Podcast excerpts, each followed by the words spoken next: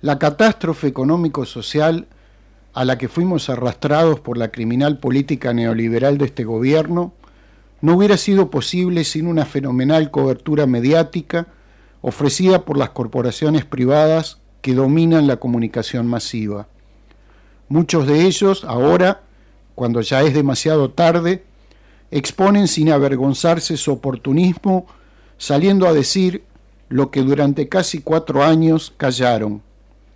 Es así como el diario El Día, en su nota principal de la edición del domingo pasado, 8 de septiembre, nos cuenta que por fin se ha percatado de que miles de chicos platenses crecen comiendo mal y sin servicios. El matutino de la familia Kreiselburg informa ahora a sus lectores que en los barrios periféricos de La Plata, los comedores y merenderos no ofrecen a los pibes y las pibas alimentos tan indispensables como carnes o lácteos. Cita un informe de la Universidad Católica local, según el cual los asentamientos precarios que rodean la ciudad pasaron de 129 en 2015 a 164 en 2018. En esos barrios, añaden, se levantan 26.500 casas en las que malviven 132.000 personas, de las cuales 11.470 son niñas y niños de menos de cuatro años. Agregan que el 25% de ese grupo etario presenta algún grado de desnutrición. Cuentan que esta pobreza es, además de estructural, multidimensional de manera que ese 38% de platenses que viven en la pobreza no sufren solo limitaciones económicas, sino también inseguridad, deficiencias en la atención de la salud y falencias en las prestaciones de la educación. Siempre en base al mismo informe de la UCA, la nota concluye que para estos miles de chicos el medio ambiente no garantiza las condiciones necesarias para la vida, servicios básicos, alimentación, desarrollo cognitivo y emocional, y que este contexto hostil lesiona el organismo del niño y genera un efecto irreparable que deberán sobrellevar el resto de sus vidas. Pero el día no establece relación alguna entre esas condiciones de existencia y los comportamientos a los que más directa o indirectamente conducen a los que la padecen. Así, en otras páginas del mismo ejemplar, el periódico se permite continuar estigmatizando a los pibes chorros que aterrorizan a los vecinos o editorializar señalando que no se debe bajar la guardia en el combate contra los persistentes manteros que afectan con su desleal competencia al comercio establecido. Por conveniencia lucrativa o afinidad ideológica, el día ha ofrecido un blindaje informativo consecuente a los estados nacional, provincial y municipal durante estos últimos cuatro años. Es de hipócritas, de cínicos, salir a denunciar ahora un drama que hasta ayer se había ocultado y del que se ha sido cómplice intelectual y coautor ideológico.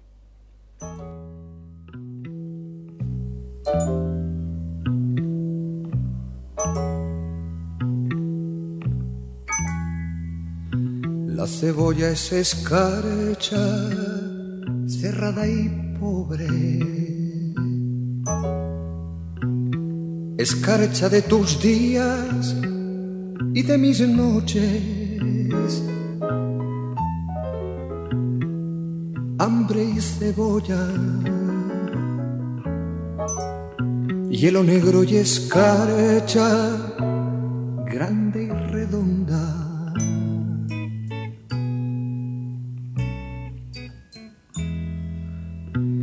En la cuna del hambre mi niño estaba con sangre de cebolla se amamantaba. Pero tu sangre escarchada de azúcar cebolla y hambre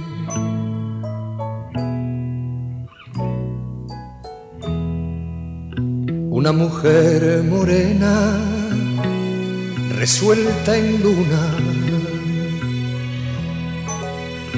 se derrama hilo a hilo sobre la cuna. Ríete niño, que te traigo la luna cuando es preciso.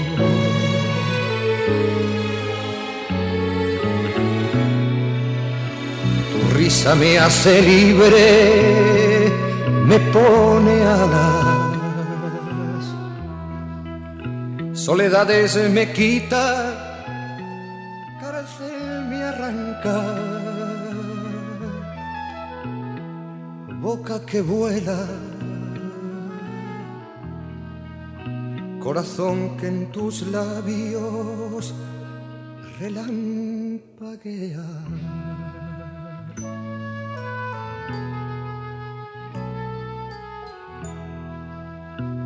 Es tu risa la espada más victoriosa, vencedor de las flores y las alondras, rival del sol, por venir de mis huesos y de mi amor.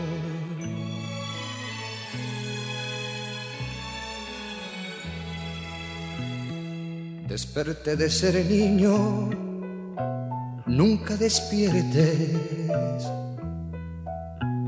Triste llevo la boca, ríete siempre,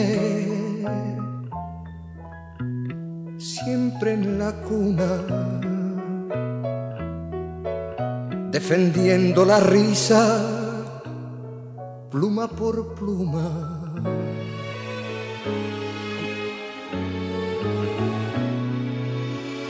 Octavo mes ríes con cinco azares, con cinco diminutas ferocidades, con cinco dientes, como cinco jazmines adolescentes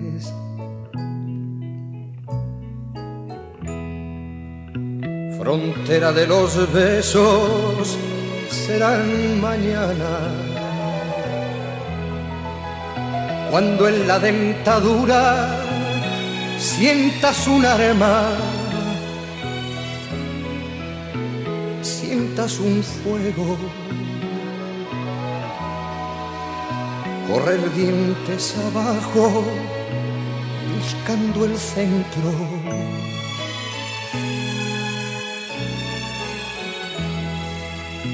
Vuela niño en la doble luna del pecho. El triste de cebolla, tú satisfecho. No te derrumbes, no sepas lo que pasa, ni lo que ocurre.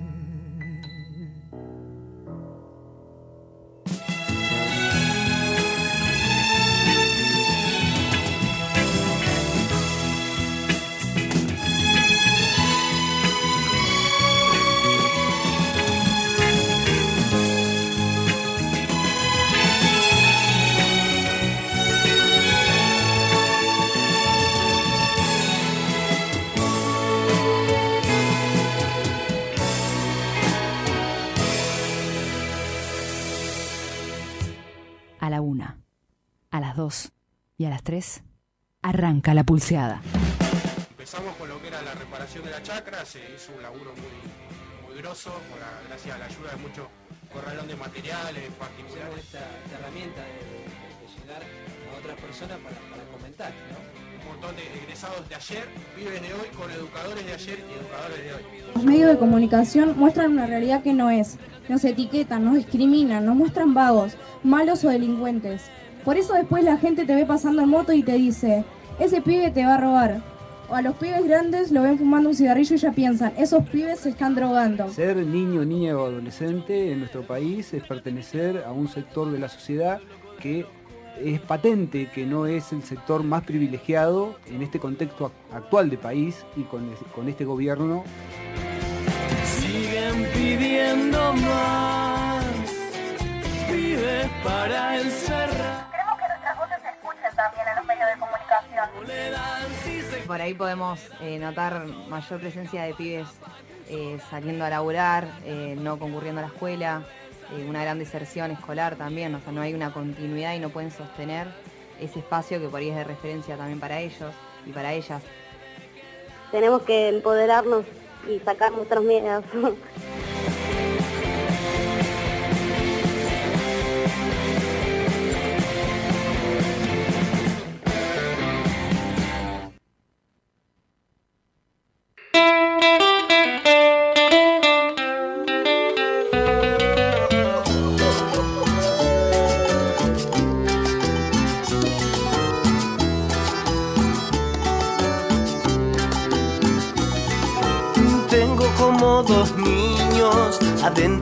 Buenas tardes, buenas noches, buenos días. La Pulsada Radio. Carlos Gassman leía la presentación de este programa en el día de hoy, martes, por lo pronto, en Radio Futura. Eh, contamos con la presencia de uno de los integrantes del triunvirato directivo de la revista La. Pulseada. ¿Cómo les va? ¿Qué tal? ¿Qué dicen? El señor Francisco bien, Martínez. Gracias por lo de Triunvirato. Sigue- Eh, Usted lo seguirá repitiendo todo ¿quién- el año hasta que cambie. Quien está sustituyendo a este Sebastián No, Mardones. ¿cómo dice eso? No, Yo no, está no estoy a la altura de Sebastián García Mardones. No, Ausente- por favor, no me, di- no me ausente con aviso porque hoy es el cumpleaños de su hija Viole, así que si nos están escuchando él y Viole desde acá, les deseamos que tenga un muy feliz cumpleaños. Exactamente. Agustina Rubino está en la producción, Martina Dominela también y Agustín Sudaire en los controles aquí en Radio Futura. Bueno, creo que ya estamos en contacto con eh, nuestra primera entrevistada de hoy, eh, la abogada eh, Sofía Carabelos, con quien queremos hablar sobre un caso que tuvo este, un primer fallo eh, en agosto, eh, respecto del que hay varios temas para tratar. Uno es el caso en sí mismo y otro es que eh, se trató de la primera actuación de un jurado popular eh, en una denuncia por violencia de género y la cuestión ha dejado muchas dudas y bastante tela eh, para cortar. Eh, hola Sofía, ¿estás ahí? Estoy acá. Buenas noches, ¿cómo están? Bien, bien.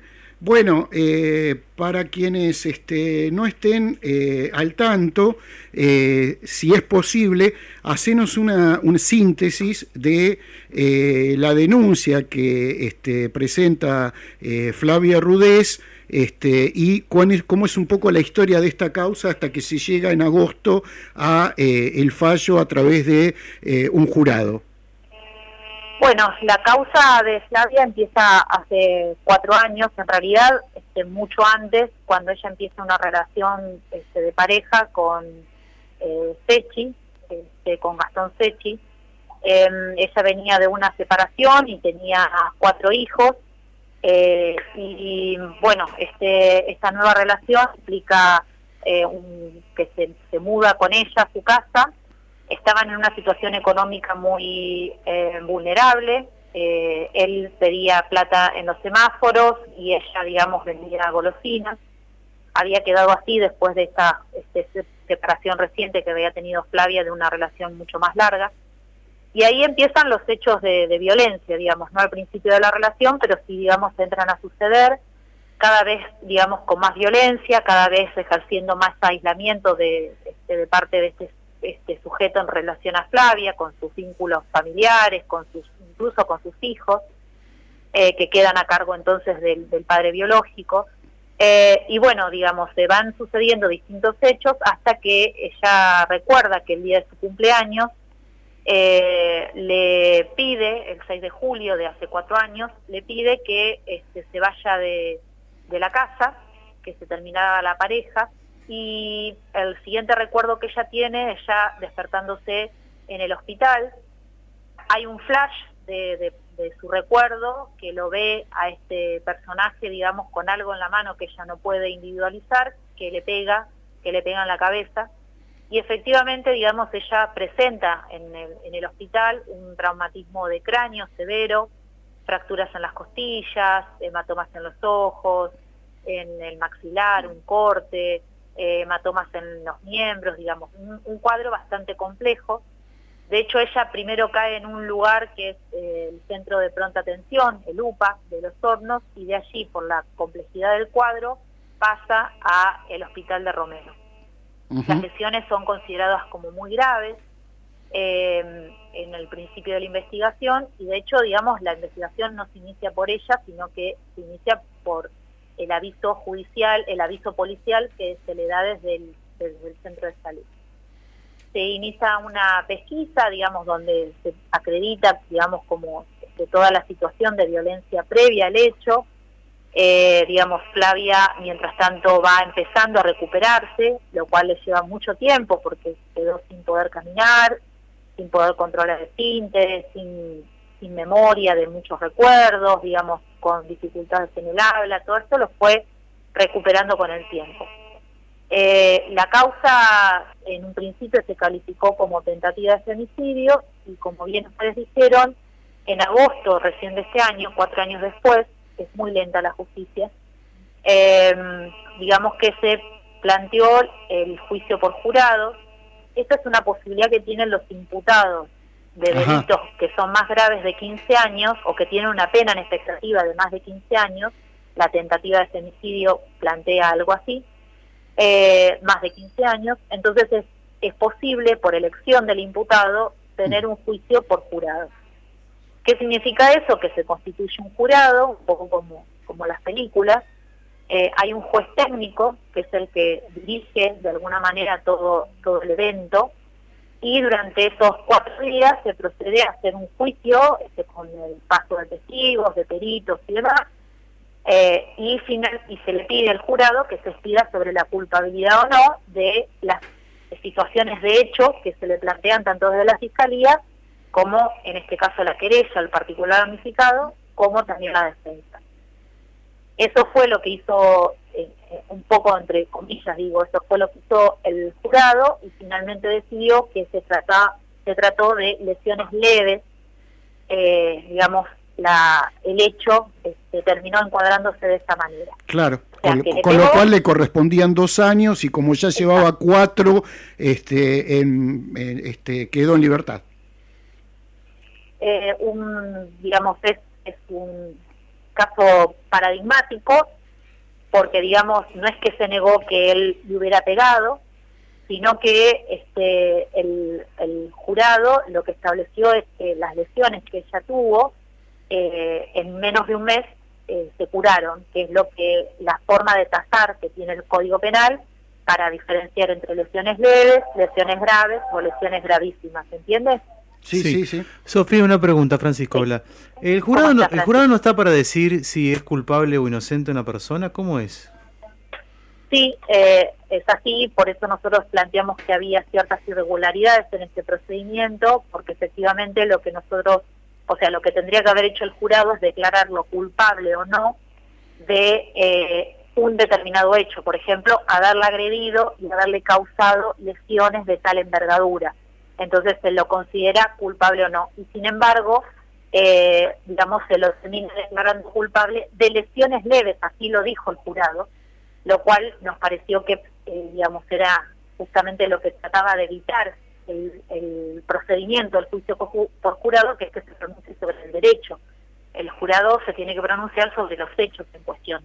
Claro. Eh, eh, ¿Es el primer eh, juicio por jurados eh, a- en un caso de violencia de género en La Plata o en la provincia de Buenos Aires? Eh, es en, la provincia de Buenos Aires eh, ya hubo uno Ajá. eh, un femicidio que fue muy particular también porque si bien se lo declaró culpable, se estableció este eh, había circunstancias extraordinarias de, de atenuación, digamos, o sea, habían ocurrido en un contexto donde de alguna manera se lo justificaba al agresor de esa situación.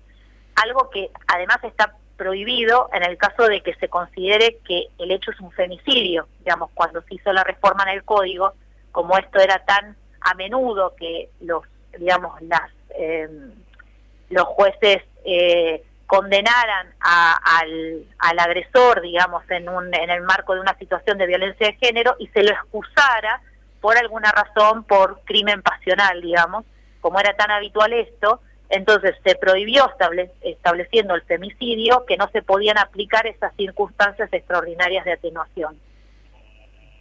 Eh, la, la madre de, de Flavia dijo que durante el desarrollo del juicio eh, se, había miembros del jurado que se dormitaban, que de la sala contigua se escuchaban risas como si se tratara eh, de una fiesta, y dijo que el tratamiento que pareció llevar adelante el, el jurado no estuvo acorde con la gravedad de lo que se estaba poniendo en juego. Sí, digamos, eh, a ver, el, tiene varios problemas que es adaptar como un formato de, de juicio que nosotros tenemos en, en, este, en los tribunales a un público, o en realidad un jurado, un, un juez que, que, digamos, termina siendo múltiple, eh, que no es tan fácil, digamos, de, de adaptar a, a nuestro paradigma de funcionamiento. O sea, los juicios en general, los juicios orales, eh, son muy largos, digamos. Yo estoy acostumbrada a estar desde las 8 de la mañana Claro. hasta las 8 de la noche en plena atención atendiendo el testimonio de cada quien, ¿no? Eso, digamos, es difícil de trasladar a un jurado. De repente, personas, digamos, que no tienen el oficio este, judicial, de ponerlas en este paradigma.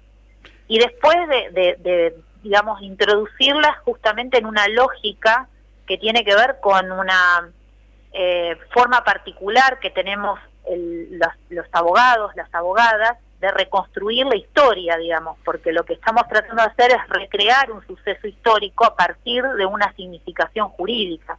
Entonces eso tiene un determinado método que es difícil de poder eh, transmitirlo y trasladarlo, eh, inclusive con esas instrucciones que le da el juez técnico al jurado para empaparlo de, este, de esta forma de pensar.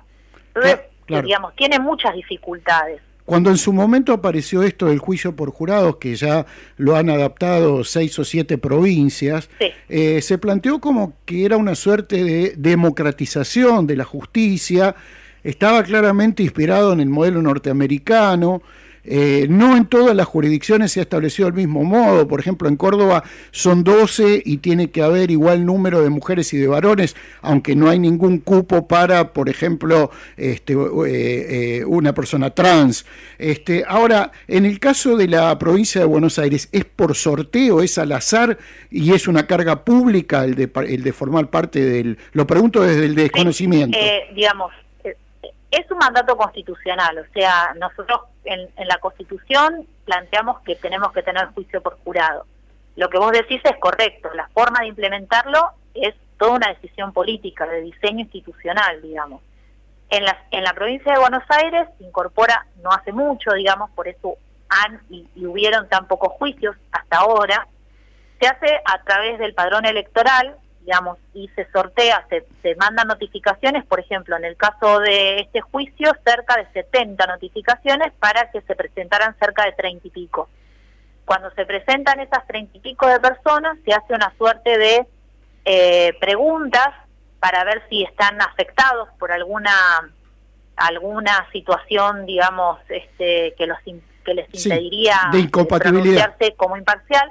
Pero eso, digamos, es muy relativo, porque, como vos decís, hay una representación de varones y mujeres, no hay cupo trans, pero no hay una representación social en términos de argentinos y inmigrantes, eh, clases sociales, eh, no sé, digamos, otro montón de variables que también hacen a la democracia, digamos, a meter justamente esas variables, el racismo, la clase y, la, y, digamos, y el género en, eh, en juego en las decisiones judiciales.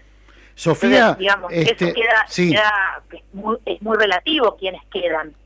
Por eso, por eso quizás este, es que la defensa eh, planteó que las heridas que tenía eran producto de que no llevaba adelante su tratamiento contra la epilepsia, que se había golpeado al sufrir convulsiones y que también un poco apeló al sentido común de estos integrantes del jurado, un sentido común discriminatorio, calificándolo de dos lumpenes, como que había que entender lo que ocurría en el marco de dos personas en situación de calle, donde este tipo de situaciones podían llegar a producirse. Eh, esto fue así, también... Esto es así. Claro, digamos, claro. lo que hizo la defensa fue una estrategia, una estrategia digamos, eh, de sentido común. Eh, lo que trató de hacer es no, no negar que su defendido eh, tenía que ver con un sector que puede ser considerado, digamos, marginal, eh, pero usó ese, esa, digamos, como ese, ese estereotipo para también alcanzar a la víctima eh, y ponerla justamente en, ese plano, donde, bueno, es un problema de, de gente muy marginal, donde eh, en general los problemas tienen que ver con lo que no hacen o lo que dejan de hacer, digamos, ¿no? Esto, este, este criterio de la meritocracia también, o sea, quién se merece un castigo, quién no, ¿no? O sea, esto trasladado a, delitos de violencia sexual, bueno, si sos puta, bancate el resultado muerte, como puede ser en el juicio de Lucía Pérez, o si, bueno, sos un marginal que no te tratás y demás, podés eh, romperte la cabeza este, por, por una convulsión o quedar, digamos, lela, porque en realidad hace años que venís llevando mal este, la toma de tu medicación, digamos. Lo estoy diciendo en términos muy despectivos, Sí, sí, sí, pero básicamente son esos los prejuicios que, que circulan. Por Claro. eso es tan peligroso también el juicio por jurado. Porque cuando hay un fallo de Lucía Pérez, yo conozco cuáles son los argumentos que usó el, el- el tribunal para terminar, digamos, absolviendo a los imputados. Y entonces una puede cuestionar eso y irse en un recurso a discutir la arbitrariedad de la sentencia, si, digamos, eh, recayó en, en estereotipos o prejuicios. Eh, puedo, digamos, Claro. eh, establecer, digamos, Hay que, fundamenta- hay que fundamentarlo, cos- cosa que acá no se desconoce No porque, digamos, e- el jurado delibera en forma, digamos, reservada y da en definitiva este, su decisión eh, sin demasiados fundamentos. ningún fundamento. Claro. No se pueden dar fundamentos y lo que es peor, la decisión es inapelable. Exacto, eso, a eso iba también, ¿no? O Eh, sea, a usted solo les queda pedir la nulidad ante casación. Claro, que digamos, tiene que ver con estas, estas cosas que uno inventa, no inventa porque el código lo permite, pero digamos, son como herramientas que, que, que tiene extremas para poder poner en, en discusión este, lo que sucedió. Pero digamos, este, no está previsto la posibilidad de, de estas apelaciones en determinados temas que pueden ser de interés del Estado, porque al Estado le interesa que se investigue la violencia de género, o por lo menos ese es el compromiso que hemos asumido en términos este, colectivos como sociedad, al, al, digamos, vincularnos con este, normativa internacional, asumimos el compromiso de que se investiguen y se sancionen estos deli- delitos como los de violencia institucional. Entonces, digamos, acá hay muchas más cosas comprometidas. Eh, por eso también, digamos, podemos, cuando hay un fallo como el de Lucía Pérez, vuelvo a, mencionar como ejemplo, después uno puede plantear, bueno, pero esos jueces necesitan capacitación, entonces puedo plantear un programa de política pública que incida sobre eso, o planteo, digamos, este, capacitaciones a todo el Poder Judicial. Acá, digamos, se diluye esa posibilidad de intervenir sobre los obstáculos que el Estado plantea para acceder a la justicia porque el, jurado es hoy un jurado y mañana no es más jurado y no es más, eh, digamos, un administrador de justicia. Claro. Eh, hay que comentar por otra parte que Flavia quedó eh, gravemente afectada desde el punto de vista psicológico, que tiene mucho miedo de que su agresor esté en libertad y que eso lo llevó a ustedes a pedir eh, medidas de protección, una perimetral. ¿Le fue concedido esto? Esto fue concedido, porque Sí. bueno, al, al nosotros plantear la posibilidad de un recurso, eh, digamos que este, queda vigente, que es una situación todavía provisoria, la libertad que tiene, entonces está escarcelado, digamos. Vamos a ver cómo nos va en casación este, con estos planteos que vamos a hacer sobre algunas cuestiones del juicio por jurado y después mucho para poder tomar nota de cómo pensar una transformación de la justicia que no haga más liberal al Estado, sino más democrático, en términos, digamos, de, de un pensar en comunidad, ¿no? Claro, claro, claro. Estamos hablando de importar instituciones en países donde hasta los fiscales son elegidos, este, digamos, eh, a través de votación, ¿no? Este, Exactamente. y Este, que- tratar de, de- claro. de trasladar un, un sistema en una, digamos, en un ámbito que además tiene una trayectoria en determinados eh, institutos, como puede ser eso de la discusión con el recurso, ¿no? O sea, Claro, esto claro.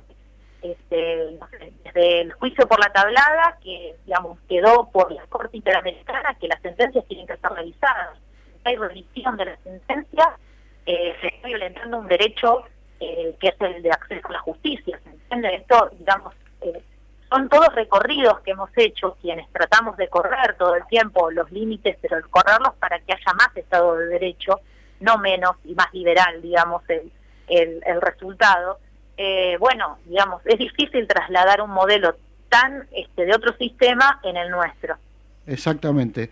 Parece como haber implantado artificialmente, sin haber pensado en todas las dificultades de su implementación, una institución que eh, tiene que ver con otro contexto legal, con otro contexto jurídico y que, bueno, ahora están las consecuencias, ¿no? Sí, por supuesto que eso no significa que no esté de acuerdo con que hay que hacer reformas en el sistema de justicia y que tiene que aparecer esta, digamos, expresión tanto del género como de la etnia, como, digamos, de la clase, inserta, digamos, en la conformación de las instituciones para que puedan estar atravesadas justamente por esas, por esas dimensiones. Y entonces haya este, eso, una, una transformación con una composición distinta.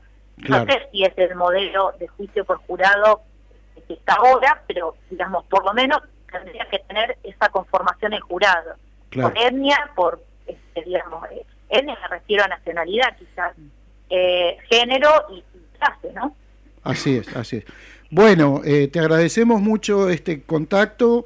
eh, vamos a seguir un poco pendiente de las novedades que se produzcan y este, bueno, desde ya que lo interesante, bueno, aparte de que no haya ofrecido en estos casos el resultado esperado, es que se convierta en una suerte de caso testigo para que los legisladores o los que tengan que encargarse de las reformas judiciales tomen debida nota de lo que ha ocurrido acá, ¿no? Exacto, digamos, también está el agradezco y mucho, digamos, las entrevistas que ustedes están haciendo, porque, bueno, forma parte de eso, de ponerlo en agenda. A veces uno escucha juicio por jurado y, digamos, parecen temas como muy ajenos. Entonces, cuando evidentemente vemos cuál es la relación que tiene esto abstracto en la vida cotidiana de, por ejemplo, Flavia, y que puede ser la, la suerte de cualquiera de las causas que las mujeres víctimas de violencia, bueno, ahí, digamos, empezamos a tomar notas y registro desde, otra, desde otro lugar, ¿no? Así que, bueno, muchas gracias por la entrevista. Gracias a vos, ¿eh? Chao. luego. Chao, hasta luego.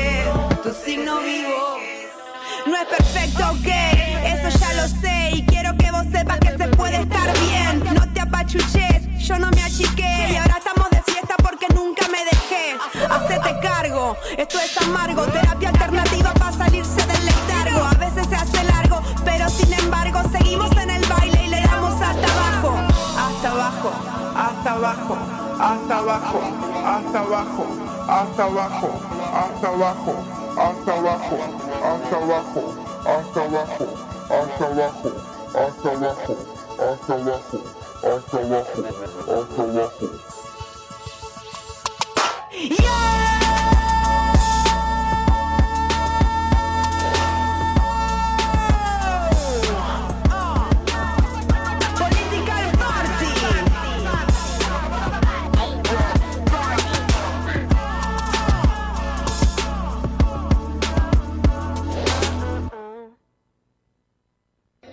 Vamos a una tanda, digo esto.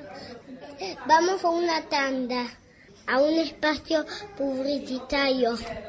Óptica Retilent, calle 50, esquina 11.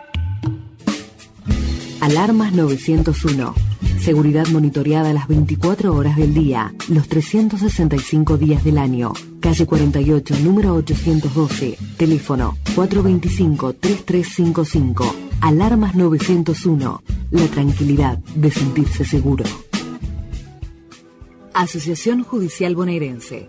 Un gremio que pelea día a día por la porcentualidad salarial, convenio colectivo, condiciones dignas de trabajo y una justicia independiente y al servicio del pueblo. Asociación Judicial Bonaerense. 51 años junto a los trabajadores judiciales de la provincia de Buenos Aires.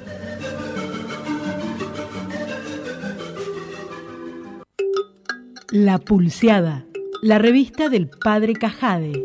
Política, sociedad, cultura, deportes. Conseguila en kioscos o suscríbete llamando al 0221-453-2516 www.lapulseada.com.ar La Pulseada, desde los barrios con las pibas y los pibes. Seguimos en Facebook, Revista La Pulseada, y en Twitter, arroba La Pulseada. Revista La Pulseada, comunicación popular hacia un país con infancia. En el Mondongo, en la Facu, en la Loma, en la escuela, en los hornos, en el comedor, en Romero, en el club, en Tolosa, en el laburo, en Citibel, en el gremio, en Villa Montoro, en la plaza, en aeropuerto, en la esquina. Damos la pulseada. La Pulseada Radio.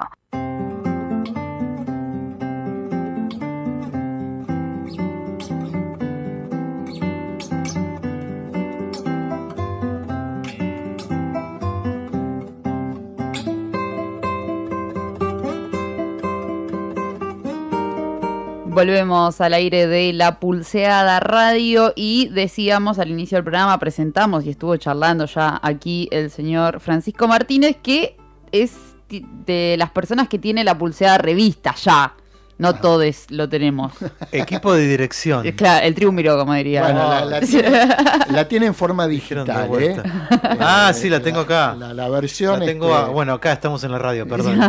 palpable, ojeable en Eh, Tengo lo que, está, lo que se está imprimiendo en este momento. Está bien, está en Avellaneda En todavía. realidad yo, bueno, cuando hago esto por teléfono generalmente también lo tengo. eh, ¿no? Pero bueno, eh, sí, se está imprimiendo en Manchita, en la imprenta de la obra de Morlachetti. En eh, 48 72 horas ya va a estar circulando. Usted lo asegura. Pone, pone Sí, la firma. La Bueno, pulseada de septiembre, el número son trascendidos. 173, señores. Bueno, ¿qué traemos este mes? Traemos una tapa, una crónica que hace Pablo Spinelli sobre eh, una toma de terrenos en Villa Alba que fue conocida mediáticamente sobre todo por la estigmatización que suele hacerse. Eh, calculo que de este periódico que está acá, ¿no? Eh, Ese que sí tiene ruido ahí. Ese, ese mismo, ese mismo. El mismo que está acá. El Eh, periódico, Nosotros por otro lado. hicimos una, una nota en este programa eh, con uno de los que estaba participando. Bueno, eh, Pablo Spinelli fue a la zona de 604 entre 118 y 120, espero decir bien la dirección, eh, y habló con los vecinos. Así que hizo una crónica muy, muy, muy interesante, eh, porque bueno, eh, por, sobre todo primero porque la gente agradece que, que vayan los medios de comunicación a hablar con ellos para que ellos tengan la voz, ¿no? Porque generalmente los medios de comunicación lo que hacen es hablar por otras personas y a estigmatizar una situación de emergencia este de emergencia habitacional muy muy importante que vos comentabas al, al inicio del programa eh, Carlos y que eh, afecta a unas, pers- unas este, 200, 300 personas que decidieron en medio del invierno buscar un lugarcito para vivir por diferentes circunstancias, por problemas básicamente de que no pueden pagar un alquiler, ¿no? O de que, más que nada, lo que cuentan en la nota que hace Pablo Spinelli es que, bueno, en realidad todo el barrio fue, es así, todo el barrio fue así. Primero hubo una toma de terrenos, después hicieron las casas y después, como siempre pide la gente que, que busca tener un lugar, quiere pagarlo, quiere buscar eh, eh, la- manera su situación. De regularizar la situación. Bueno, hay un conflicto ahí medio latente porque aparentemente hay unos dueños y bueno, y la municipalidad, eh, y hay un espacio, lo cuenta un poco la nota de Pablo, cuando tengan la revista la van a leer mejor. Aquellos suscriptores o los que la reciben o los que la pueden pedir se meten en la pulseada.com.ar y la piden. Eh, hay un espacio de regulación municipal que ahí está descrito cómo es y eh, que tiene que ver con, eh, bueno, el municipio tiene que mediar entre la gente que está pidiendo un lugar para vivir y la gente que aparentemente, según lo que se sospecha, en algún momento compró ese lugar y este y bueno, habría que ver si el Estado de alguna, de alguna manera el Estado municipal que no interviene en absolutamente nada en los últimos 20, 30 años en lo que tiene que ver con los lugares donde tiene que vivir la gente, ¿sí? Eh, regula eh, un espacio que está ocioso eh, ahí en Villa Alba, ¿no? Eh, un, un terreno que en el que vive- no vive nadie, en el que los vecinos incluso, eh, bueno, lo primero que hicieron fue una copa de leche. Y que tuvieron que ponerse a desmalezar porque dice que eso estaba Era un completamente basural. abandonado. sí. Abandonado. Eh, le pusieron eh, a la copa de leche el acople, probablemente el barrio se llama así, pero lo cierto es que los vecinos también hicieron eh, calles, ya trazaron las calles, ¿no? Porque prevén que, bueno, ellos van a vivir ahí y quieren, como decíamos recién, pagar por ese, por ese espacio. Esa es la tapa de la revista, contando las problemáticas eh, sociales que tienen que ver, lo venimos eh, contando en general en la revista, hemos hablado de comedores, hemos hablado de fábricas eh, recuperadas o bueno, que tienen problemas por las tarifas y en esta ocasión nos ocupamos del, de la crisis habitacional. Sí, que es una problemática que crece además constantemente en la ciudad de La Plata eh, y, y que está muy visible y sobre todo está muy visible la ausencia de- del Estado municipal en estos casos. Sí, que además que se acrecienta con la crisis económica, por ahí uno, en lo que más que nada, si uno circula mucho por el centro, lo que ve es gente pidiendo, eh, o gente, más gente en los semáforos, o que tratando de vender algo, pero para recorrer los barrios hay que, es otra mirada, ¿no? Y que, bueno, y que está sucediendo esto, eh, como se dice a veces, bajo la superficie, ¿no? Por lo menos no con la mirada del centro que uno a veces tiene, que no, por cuestiones laborales no se mueve por otros lados. Bueno, en el espacio dedicado a la pulseada revista, estuvimos eh, reproduciendo la entrevista que le hicieron a Julio Frutos, el padrino del primer joven que denunció al cura Lorenzo. Se me fue el, el nombre de este. De este León. No, perdón, del imputado, perdón. Sí, el cura Lorenzo. Lorenzo, sí, pero. Se le el fue el nombre de pila. El nombre de pila. Eduardo. Eduardo, gracias, gracias. Párroco de la iglesia de Gonet, eh, ya lo decimos eh, siempre acá, lo venimos diciendo, apoyado por el arzobispado, ¿no? En esta eh, denuncia y cuentan también un poco, eh, bueno, lo que tiene que ver con las eh, amenazas, Carlos. Sí, sí, estuvo, bueno, lo contaron acá ya, ¿no? Sí, Vamos, sí, sí, sí. Los, los oyentes de la Pulsera de Radio lo van a escuchar varias veces, pero este hombre empezó a perseguir periodistas y armar causas, no quiere que hablen de él, ¿no? Sí, incluso pre- pidió a la justicia. Pide que procesamientos y cosas por el estilo. A, No a podemos- la prensa hablar del caso. No podemos hablar del caso de Eduardo Lorenzo. No nos deja Lorenzo hablar de él. Bien, bueno. Eh, reproducimos lo que sucedió en el hogar en el Día del Niño. Como siempre, la hora del padre Cajade recibe centenares, ¿sí? Esta vez fueron como mil niños, entre, bueno, niños y no tan niños, también familiares, en el hogar el 23 de agosto. Una crónica en fotos y los agradecimientos a quienes hicieron posible una fiesta que ya se convirtió en tradición. Y eh, hicimos también un especial, y esto vamos a detenernos porque es un temón, don eh, Carlos, doña Vanina, que van a ser los candidatos al municipio de la Ciudad de La Plata con la temática de niñez. Y estuvimos haciendo una encuesta a los que, cinco que quedaron, ¿sí? Lamentablemente no obtuvimos respuestas a tiempo de todos, entonces en este número publicamos eh, las de tres de los cinco candidatos que quedaron a intendente. eh, en la que elaboramos un cuestionario para que respondan cuáles son sus propuestas concretas para abordar los problemas de niñez. Los que tienen reales posibilidades son dos. Son dos, bueno, ¿Eso pero nosotros respondieron? Eh, a tiempo uno solo. Ah, Mm. bien.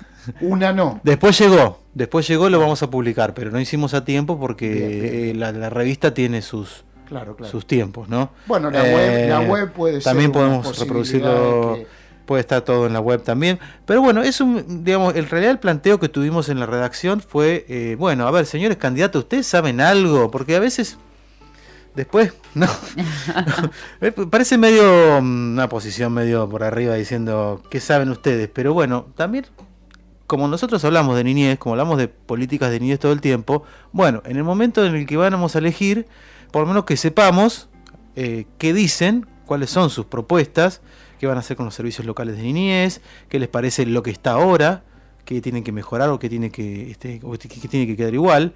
En general, bueno, hay muchas críticas respecto al servicio local de niñez de La Plata, sobre todo lo que hubo en el último año, un recorte de presupuesto muy grande y la falta de personal, ¿no? Esto que hace que, bueno, haya aproximadamente cinco personas, según se dice, atendiendo 200 casos. Claro. Entonces, Sí, este, uno de los candidatos podría responder con ejecución directamente. Uno de los candidatos a intendente es el actual intendente de la ciudad de La Plata también. que aparentemente, según lo que cuen- lo que responde es que, bueno, todo Que va a es ser todo lo que no. No, no, no, ni siquiera, que todo es un mundo de maravillas, parece. Ah, es, eh, ah, sí, sí, no, no. Las organizaciones de niñez no están No, viendo lo no que hace. No, sab- no lo que. Bueno, va, dejémoslo ahí. Eh, Compren la revista. bueno, y desde Magdalena, Vané- Vanessa Carvajal eh, nos eh, saca un caso de, mm, de espiola ambiental, voy a decir quilombo, perdón. Pero resulta que la Municipalidad de Magdalena, ustedes vieron, si usted ha ido por la ruta 11 alguna vez para el lado Punta Indio, hay una reserva de biosfera declarada por la UNESCO, un parque costero del sur se llama. Bueno, resulta que la Municipalidad de Magdalena empezó a extraer, eh, a remover conchilla y otros, empezó a tocar donde no puede tocar, porque supuestamente una autoridad, que es el parque costero, que hace que, este, bueno, se le tenga que consultar. La está conformado ese, ese ente por la Municipalidad de Magdalena y de Punta Indio. Desde Punta Indio descubrieron que Magdalena empezó a meter retroexcavadoras, a empezar a mover terreno. Y bueno, lo que están extrayendo pre- precisamente es conchilla, que es material para la construcción bastante valioso en un lugar que es reserva ambiental declarada por la UNESCO. Así que bueno, ese es, el, ese es uno de los temas que también tratamos. Como siempre está el tráfico de tentaciones, la foto, la revista. Gasman, usted dice 48, 72 horas está en la ciudad. ¿Usted lo dice? Yo me baso en. A mí me llegó, sí. Sí, eh, mi fuente es este la ¿Lo va a decir? eh, encargada de distribución, No. bueno, una de las supervisoras de la distribución encargada de la publicidad. Este, no voy a decir quién es, pero es alguien Estamos que está llegando. muy contenta con la llegada de Maradona a Gimnasia. Solo eso va a decir. Bueno, eh, y cuando esté ya en la ciudad de La Plata la revista, los suscriptores van a empezar a recibirla a través de eh, su habitual, Los canales habituales. su habitual canillita o su repartidor, como le decimos nosotros, eh, que recordemos se lleva la mitad del precio de tapa, que tenemos que, eh, avisamos que lo subimos un poquito porque ya los costos están complicados, ¿sí? si saben este, lo que ha pasado con otros medios impresos, sabrán ustedes este, que el papel está, como siempre, a precio dólar. Ujú. Este, y bueno, se nos van un poco los costos. Así que también para ayudar al, al A repartidor. pesar de que lo fabrica una empresa nacional que si no me equivoco se llama papel prensa. Sí, ¿no? pero el costo es dólar puro. Y también no solo la revista es papel, sino también es, es tinta. Este, y es. eso, Peliculado. película, todo eso, Exacto. con la devaluación nos siguen pegando abajo, como dice. Quizás ya la semana que viene sí esté. No, a, La semana que viene ya está saliendo la revista, quédense tranquilos. no vamos a decir el jueves, vamos a decir la semana que viene directamente. Esto es La Pulsea Radio.